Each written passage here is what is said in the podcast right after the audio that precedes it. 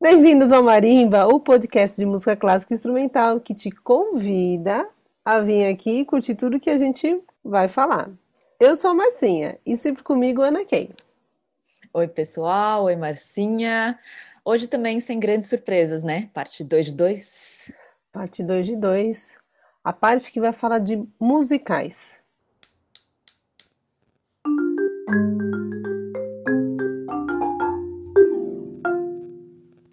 Às vezes eu fico brincando que o musical é como se fosse uma ópera do mundo moderno.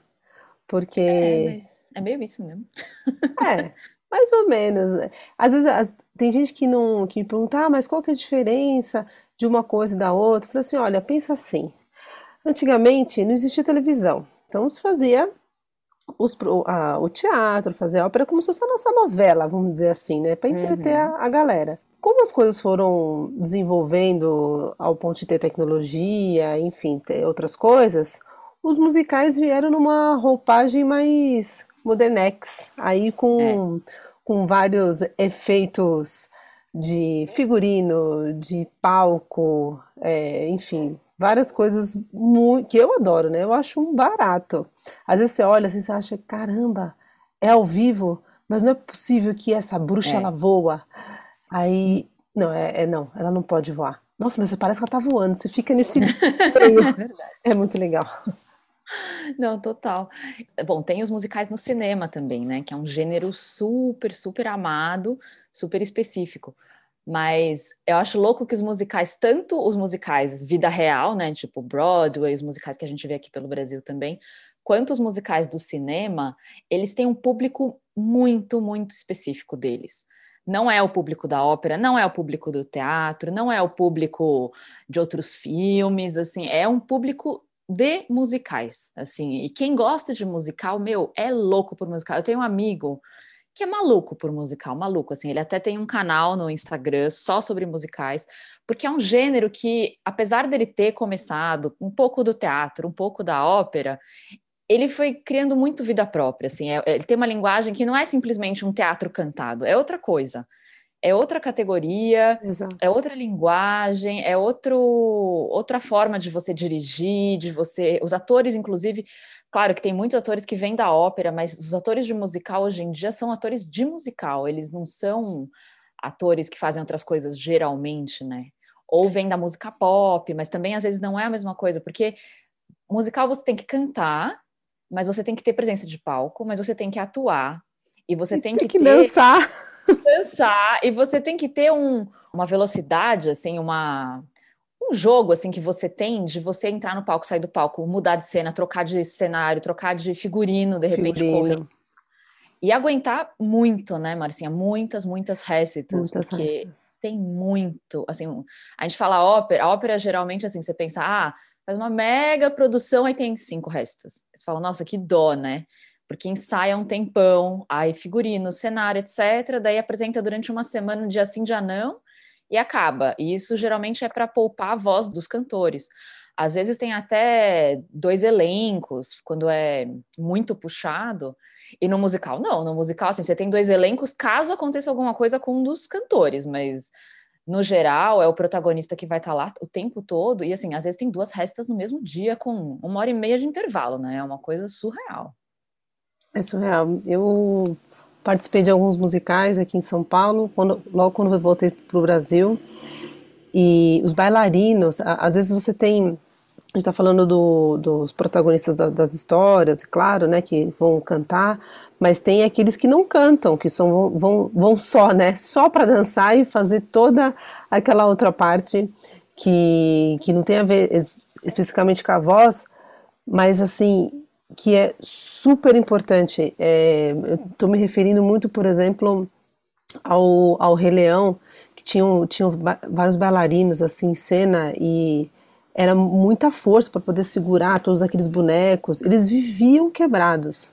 Assim, uhum. acabava a resta, eles iam para a sala de massagem porque justamente tinha uma hora de intervalo entre uma resta e outra e eles precisavam se recuperar o suficiente para aguentar mais um espetáculo. E isso só era quarta-feira. Tinha quarta, quinta, sexta, sábado e domingo. Então, Não, assim, tem um assim fisioterapeuta de plantão, né? É uma coisa louca. É, é insano, é um trabalho muito puxado, É uma escala industrial, né? É uma coisa assim. Exatamente. Ao mesmo tempo, voltando rapidinho essa coisa que a Kay falou que tem gente que é maluca por musical, é, é, curioso porque aqui no Brasil a gente tem as versões em português, claro, né? Do, do que vem de fora, é, sem falar nas produções brasileiras.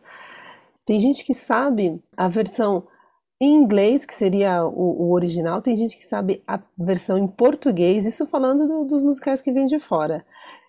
Se a gente for contar os musicais nacionais, então. Nossa. Mas é, é que sabe de cabo a rabo. E eu, eu lembro que teve um, um, um musical que eu participei que, que eu via as mesmas pessoas na plateia, no mínimo duas vezes por semana. No mínimo. Tem gente que assistiu mais de 40 vezes o mesmo musical. Não vou nem falar na própria Broadway. Deve ter gente que bate cartão como um cinema, né? Em cinema você não vai é. assistir às vezes várias vezes o mesmo filme. Tem gente que vai assistir quase que infinitas vezes é, o mesmo musical e sabe Total. E se a pessoa faz. O musical dificilmente tem improvisos, assim, né? Mas se a pessoa, a pessoa tá tão atenta que qualquer fala que for diferente, nossa, já é um motivo. Nossa, é olha o que ela falou, olha o que ele falou. Ah, essa piada é muito engraçada. Então é. É verdade. É muito legal. Estava falando isso agora, eu lembrei de novo desse meu amigo que ama musicais. Quando ele programa as viagens dele para Nova York, ele programa para ver os musicais. Tipo, ele faz o calendário dos musicais que ele quer ver, compra os ingressos e daí que ele programa a viagem, aí que ele compra a passagem. Porque o objetivo dele é ver os musicais. É assim como as pessoas viajam para ir, ir, ver uma exposição específica ou para comer num restaurante específico. Se, se você é fã, nossa, a sua viagem vai ser em torno disso, né? E é um barato. Teve no último, no último dia do Wicked, aqui em São Paulo, as pessoas que curtem o Wicked e foram assistir diversas vezes, especificamente nesse dia, elas foram fantasiadas, Ai, fantasiadas com as, com os personagens da Bruxa Verde, da outra bruxa. Que legal. In, inacreditável. E é uma coisa que eu, eu, sinceramente, não sabia que tinha gente tão fã de musical como eu me deparei na plateia nos últimos anos.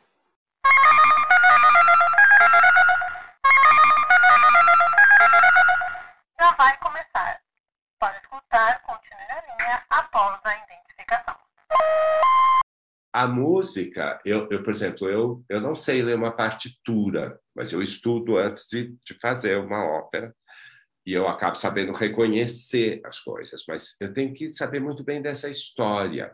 Uma das coisas que me chocou quando eu estou trabalhando lá no municipal é num ensaio de coro que eu dou uma bronca uh, numa equipe de coro. Vocês não sabem, então, o que é essa cena? Vocês estão vindo disso, daquilo, daquilo. Aí, depois, no final, um, dois deles vieram falar comigo e falaram: Nossa, a gente não recebe a partitura inteira. A gente recebe só as partes que a gente canta. Então, eu não sabia disso. Eu falei assim: não, vocês me desculpem. Aí eu fiquei, eu, eu me obriguei sempre que ia fazer uma ópera, dar o libreto e exigir que eles lessem o libreto inteiro e reconhecessem de onde eles vinham. Porque a ópera é drama. O que fez da Calas essa figura eterna? Porque gerações e gerações que nasceram depois da morte dela, que nunca a viram a não ser em dois vídeos que tem, que é aquela famosa cena da Tosca, ou então só concertos, uh, faz com que essa mulher continue a, a arrastar apaixonados assim uh, milhões de apaixonados no mundo inteiro, né, do Oriente ao Ocidente, é porque ela traz de volta para a ópera a essência da ópera, que é o drama. Ela é uma grande atriz. Então, você não pode ser um cantor que não entenda o drama do que está cantando. Eu acho que, independente do, da, do timbre vocal e dessa super afinação por causa do ouvido que a Zizi tem, a Zizi tem isso, ela é dramática. Ela é uma cantora dramática. Então, por exemplo, eu sei que a Zizi detesta ter que gritar quando canta, tá? Ter, uh, ou de algumas colegas que, embora ela admire trabalho, mas quando é, toda essa coisa sempre muito para fora, uh, fere a ela, porque às vezes fica só no efeito do canto, um efeito especial, sabe, assim, para impressionar. Se não existe um substrato dramático que exige aquilo, para ela é uma agressão. O próprio intérprete de um, um cellista, um violinista, né, um, instrumento de sopro, que eu acho o cão, um instrumento de sopro, o cara conseguir fazer o que ele faz com o instrumento de sopro, que eu acho tão difícil, né? Uh, você poder pôr alma e não só efeito naquilo. Né? Então, a música implica num universo que é dramático. E não nos esqueçamos de que a pausa é essencial. O silêncio Também é, é essencial música. na música, né? A maioria das pessoas pensa que a música só existe quando a gente está Não. Os silêncios, as respirações são essenciais para dosar essa, esse drama. Você não faz. Se você fizer o silêncio só para respirar, a pessoa fala, ué, que é isso? Não. O musicista, né? Ele ele cria uma partitura que é dramática para colocar sua respiração. Ela é técnica, mas ela é dramática. Assim como o bailarino, ele faz técnica oito horas por dia, porque do contrário ele cai das pontas ou ele não salta, uh, mas na, ele tem que estar tão bom tecnicamente, porque na hora que ele vai para a cena, ele não pode pensar na técnica, ele tem que pensar no feeling, na sensação, na emoção, no, na construção desse personagem, uh, ou na partitura musical, quando é, quando é um balé que é, que é completamente musical só, que é abstrato, ele tem que virar música. O corpo dele tem que virar música, tem que virar partitura. Então, se ele pensar que ele tem que subir mais a perna ou não, que ele tem que fazer o plié, não sei o quê, ele não está dançando a música. Total. Né? Então, a técnica ela existe para fazer viajar, para te fazer encarnar aquele personagem que é o teu instrumento, de repente, no meio da, daquele complexo que é uma grande orquestra.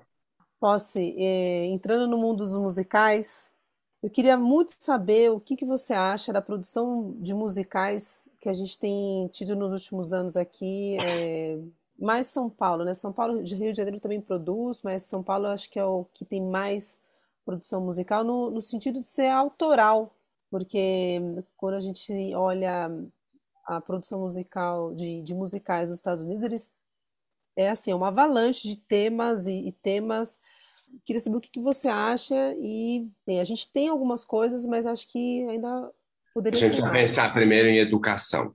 Você não pode esquecer que na Inglaterra e nos Estados Unidos, principalmente, as pessoas têm educação musical e teatral desde o curso primário, desde o elementar. Atores e atrizes como uma Meg Smith, eles, quando saem da universidade, já saem contratados para Broadway, para o cinema, porque eles já participaram, eh, já foram formados dentro da escola elementar, do primeiro ensino, do, do, do, college e depois na universidade, eles já, já provaram o talento deles, entendeu? Então, eles já são contratados, já vão para lá. A primeira grande diferença é essa, por isso existe essa produção há mais de um século. É o teatro musical uh, inglês é tradição na Inglaterra. Né? Você, tem, você não tem ópera inglesa, você tem uma outra coisa, não tem nenhuma ópera importante inglesa, nem contemporânea. Enquanto tem alemãs, tá? tem, tem italianas, mas eles não têm isso, mas eles têm no musical. O que é o um musical, senão a opereta transformada num, numa coisa mais contemporânea, mais pop? Tá? Embora ela tenha temas o tempo inteiro, uh, os grandes sucessos são geralmente temas de época. Então, na realidade, é a ópera deles. é. É a ópera deles, que é considerada uma ópera menor, tanto enquanto é. quanto uh, criação musical, quando você compara com a ópera mesmo, seja ela contemporânea ou a ópera clássica, né? Uh, então, a primeira diferença não dá para comparar Brasil com isso. Segundo é que, quando eu fiz o cabaré com a Cláudia Raia aqui, né, eu lembro que o, eu tinha assistido uma montagem do cabaré do Tacla, e, e conversando com o Tacla, ele me falou, Posso, naquele momento, Posso, a gente não... Eu não tinha quem cantasse, sabe? não tinha protagonistas, nem se eu não fosse pegar na ópera, e na época tinha um preconceito de cantor de ópera fazer musical, tá? Né, eu me lembro até quando o Paulo Schott aceita fazer South Pacific, onde ele ganha o prêmio Tony, houve todo um buchichinho aqui, tá? Assim, um pouco de preconceito. Ah, ele vai aceitar fazer musical, tá? Uh, então, hoje não, quer dizer, uh, hoje os preconceitos estão caindo, né?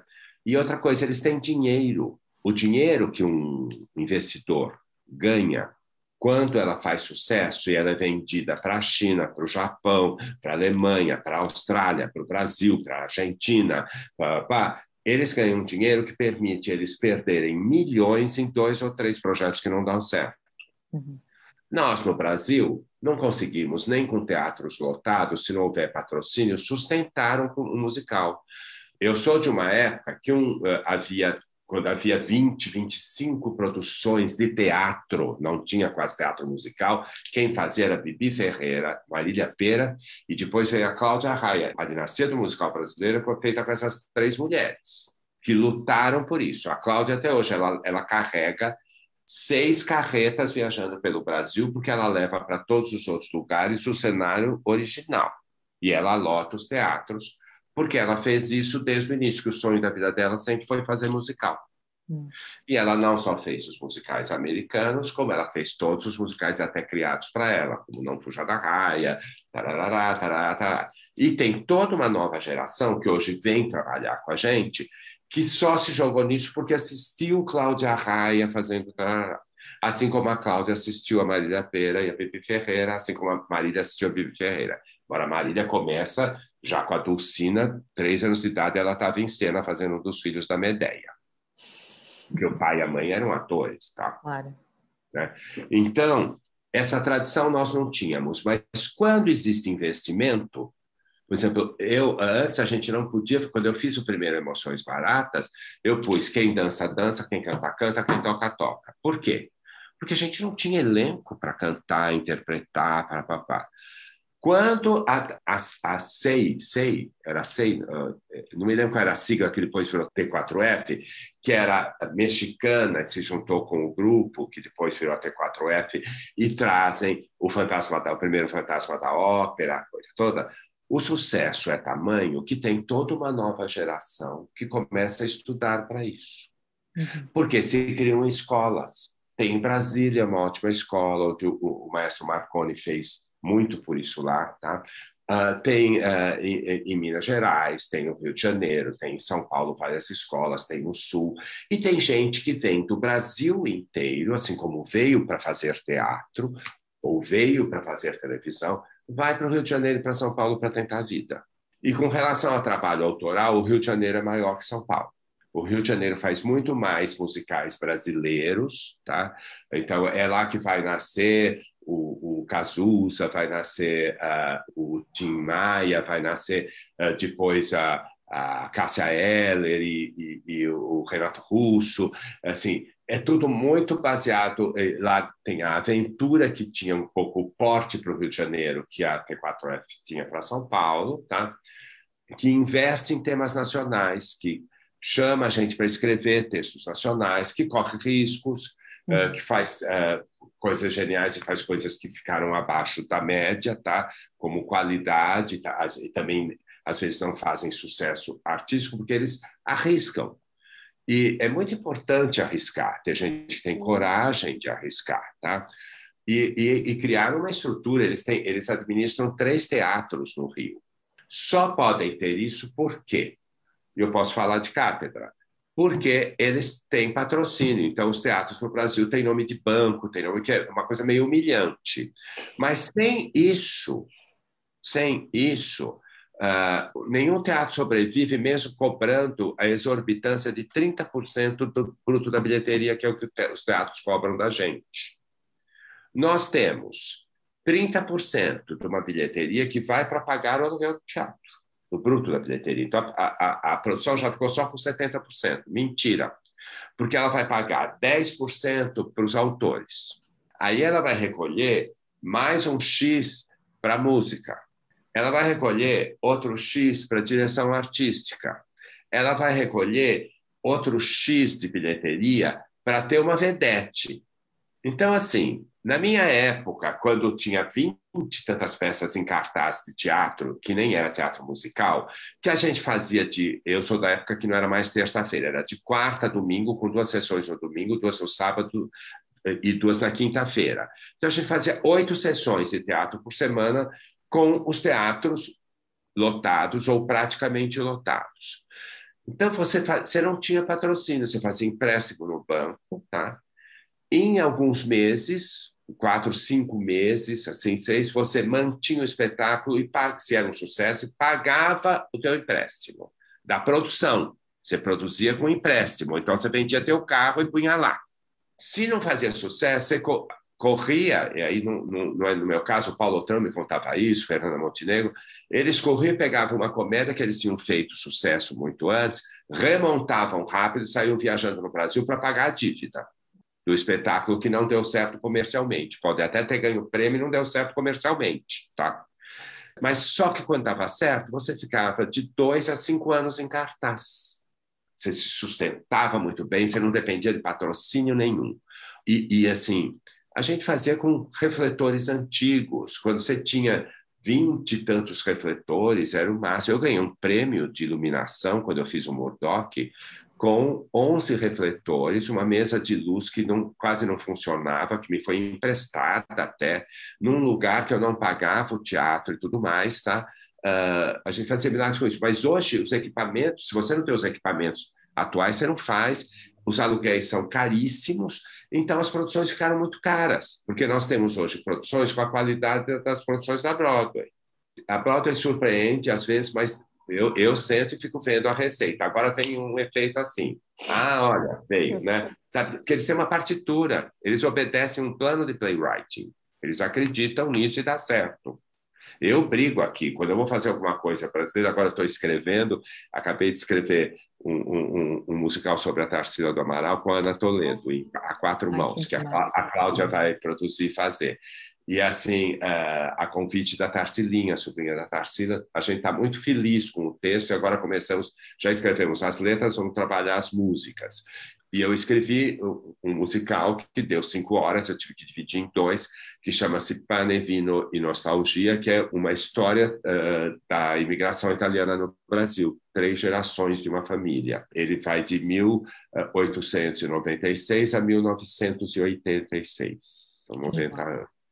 Então, o, porque, essa é a diferença musical. Só que eu hoje tenho que falar que tem uma nova geração que luta. É verdade que eles, quem não tem talento nato para ator, é, geralmente é, é, é, meio sofrível como ator, mas como cantor e bailarino já tem uma, uma leva de gente que antes eu não conseguia formar um elenco e hoje as minhas audições têm pelo menos 15 sessões com os selecionados porque eu tenho pelo menos três, quatro opções, às vezes até mais, para cada papel, de tanta gente boa que tem. Aí eu fico testando a química deste com aquele para escolher o grupo que melhor funciona, e não a pessoa que melhor funciona. E digo para eles: ó, eu estou aqui cortando meu braço, tendo que cortar vocês, mas a opção não é porque o fulano é melhor, é porque a alquimia desse grupo vai ser melhor. Uhum. E por mais que não haja investimento em uh, dramaturgia, tem muita dramaturgia de musical sendo feita.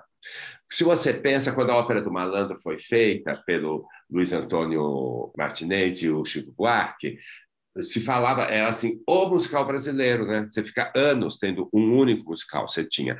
Agora não, você tem um monte de musicais, Sim. de pequeno porte, de grande porte, tá? além de todas as produções que vêm de fora, que vêm da Broadway, que a gente importa. Sim. Né? Então, se criou um meio, e existe uma coisa muito feia, muito escrota mesmo, que essa, essa gangue de gabinetes de ódio que foram criadas contra a cultura no Brasil, com, com esse governo, desde a campanha desse governo, uh, depondo contra a Lei Rouanet, divulgando mentiras na realidade, não conseguiram processar ninguém, nenhum artista que se valesse da Lei Rouanet. Foram dois empresários que foram indiciados por usarem a Lei Rouanet para fazer evento de empresa, empresário de evento, tá? fazer evento de empresa quando tinha um cantor X e usava o nome do cantor como se estivesse produzindo o cantor. Uhum. Tá? Uh, e, e, mesmo assim foram dois casos, acho só, se, se eu bem me lembro. E quando eles acusavam a Daniela Mercury de ganhar tanto, ah, eles, eles usavam propositalmente, que todo mundo sabe, que eu mando um projeto que custa, de repente, 10 milhões, porque custa. porque eu, eu já tive espetáculo como o Peter Pan, como o, o, o New York, New York, que eu tinha 120 pessoas no palco, entre técnicos e atores, fora quem trabalha fora do palco. Né? Então, assim, o, o, o que acontece é que ele, eles, eles não sabem que eles estão tirando emprego de, pelo menos, se você monta o esquema brasileiro disso tudo, só no meio musical, eh, de 500 mil empregos, tá? entre camareiras, costureiras, os técnicos que constroem cenários. No Peter Pan, nós tínhamos quatro ateliês construindo cenografia, cada um construía um ato, saca? Sim. Então, assim, as pessoas não entendem e difamaram isso, e reconstruir isso vai ser muito difícil. Junto às empresas, porque antigamente havia incentivo só para esportes e teatro nunca tinha nada, até que a gente começou a pleitear, a ganhar, e com, por incrível que pareça, apesar da classe artística não ter apoiado o governo Collor, é no governo Collor que surge a base da Lei Rouanet, que depois, no governo Fernando Henrique, é, é com Vilfort, ela, é, ela é sedimentada do jeito que, que ela foi feita. Tá? Então, isso propiciou uma grande quantidade de espetáculos, porém, nós nunca fizemos um trabalho de criação de plateia. Em função da lei, a gente dá um número muito grande de ingressos de graça para estudantes, para comunidades carentes. Blá, blá. E nós estamos criando também uma gente que só vai para teatro se for de graça. Hum. É errado. Tá? É errado. Mas, assim, uh, tem uma coisa toda que precisa ser reformulada. Uh, mas tem uma coisa que as pessoas têm que ver que também, que a pandemia mostrou uma coisa. Quando todo mundo ficou trancado em casa, só se suportou a loucura assistindo a todos os balés, principalmente dança, que não cansa para você ver. Tá? Então, todos os videoclipes de música, todas as orquestras, cada um tocava em seu lugar, cada bailarino fosse da Ópera de Paris, um na cozinha, outro no banheiro, outro na sacada, fosse do Balé da Cidade de São Paulo, fosse assim, as pessoas sobreviveram de graça disso. Sim. E nós temos que abrir a boca e disseminar agora essa verdade, porque nós fomos vítimas da disseminação podre e venenosa mau caráter, de má fé, de destruir o melhor instrumento cultural que qualquer país pode ter, que é a arte, que é o maior instrumento de educação, porque a escola eh, no Brasil se entendeu sempre educação como alfabetizar. Alfabetizar te ensina a ler e a escrever, mas a pensar é o ensino de alto grau e principalmente toda a interação que você faz na sociedade com isso. E para você não ficar só nos valores de eu acho, eu acho, você vai ver no teatro, na música, no balé, você vai ter uma série de informações que te forma, te constrói como indivíduo sensível e pensante. Então, eu acho que nós temos uma tarefa muito séria e muito grande, que é de reconstruir a imagem, o conteúdo da importância do que é cultura nesse país.